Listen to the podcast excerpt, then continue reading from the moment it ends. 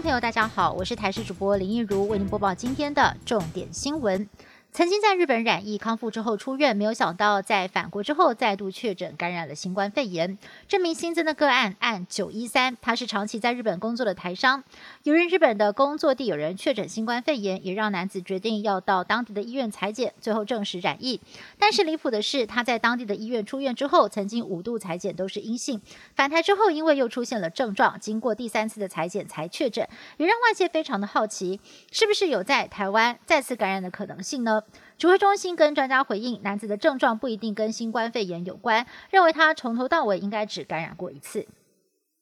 布里桃园医院的群聚感染事件，指挥中心针对布桃院方提出的清零计划来做讨论，决定包含。全院还有这个外包人员哦，都要进行核酸检测，还有血清抗体检测，要厘清这些人是否曾经感染，但是没有被 PCR 检测到。短短两到三天，先做核酸检测、抗体检测，从风险区开始做，在布桃恢复正常运作之前，要确保全院的安全。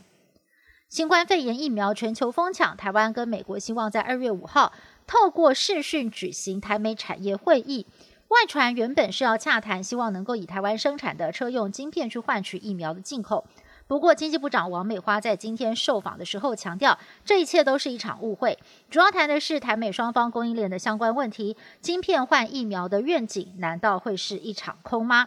对此，民进党立委认为政府一定有在努力，只是不能够太过张扬。国民党立委则认为，都说台积电是护国神山，喊话经济部一定要找机会跟美国启动协商。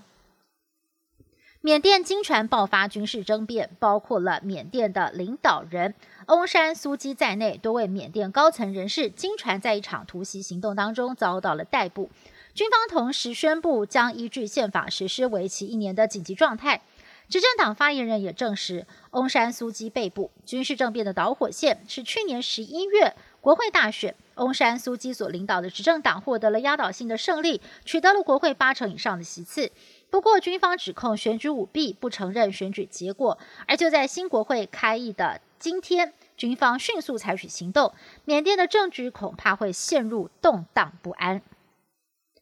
新冠病毒在全球肆虐，再加上病毒不断的变异，无疑是对防疫雪上加霜。有国外最新的报告指出，特别是在面对南非变种病毒株的时候，辉瑞、B N T 还有莫德纳疫苗保护力都下滑，而诺瓦瓦克斯疫苗对上原始新冠病毒保护力有九成，但是对上南非变异病毒株的时候，保护力却跌破了五成。而交生疫苗保护力也从原本的百分之七十二降为百分之五十七。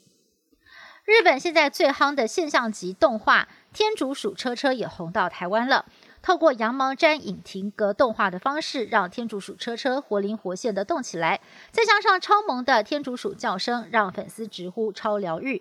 影片上传到 YouTube 平台，每一集的点阅数都超过了三百万。特别的是，观众年龄层以十八岁到四十岁为最大宗。专家分析，是因为现在疫情严峻，民众都很爱看可爱的动画疗愈身心，再加上每一集都只有短短不到三分钟，也让人忍不住想要一看再看，造就这波天竺鼠车车风潮。而台视主频也将会在明天早上七点半和全球同步播出天竺鼠车车。